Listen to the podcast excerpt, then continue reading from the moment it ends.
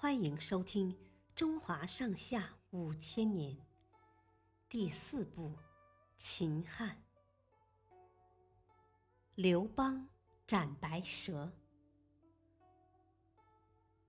刘邦出身于一个农民家庭，是沛县丰邑人，今江苏丰县。但他一点都不喜欢农耕，他性格豪爽，喜欢结交朋友。因为平时游手好闲，不务正业，所以被他的父亲骂作无赖。后来，刘邦担任了泗水亭长，就是掌管十里以内事务的一个小官。有一次，刘邦负责押送服役的人去咸阳，路上碰到秦始皇的大队人马出巡。看着皇上威风的样子，刘邦羡慕地说：“大丈夫就应该这样啊！”公元前二一零年，刘邦押送一批农夫去骊山，很多人在半路上逃走了。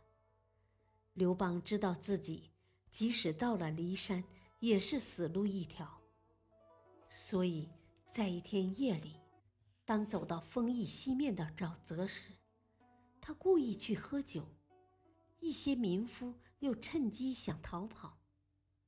这时，刘邦突然叫住他们，给他们松绑，并对他们说：“去逃命吧，我也要离开了。”有的人听完，立刻就逃走了，但是有十几个农夫很感激、敬佩刘邦，表示要跟他走。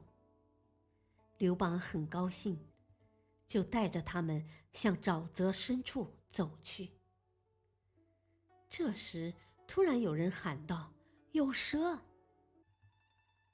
原来，一条大白蛇挡在小路中间。当时的人很迷信，认为有蛇挡道，不能随便触犯，否则就会惹祸上身。刘邦却说：“呵，这有什么好怕的？”说完，他就拔出了剑，一下就把蛇斩为了两段。民夫们见了，对他更加敬佩了。此后，刘邦带领众人躲进了芒砀山，集聚力量，开始准备起义。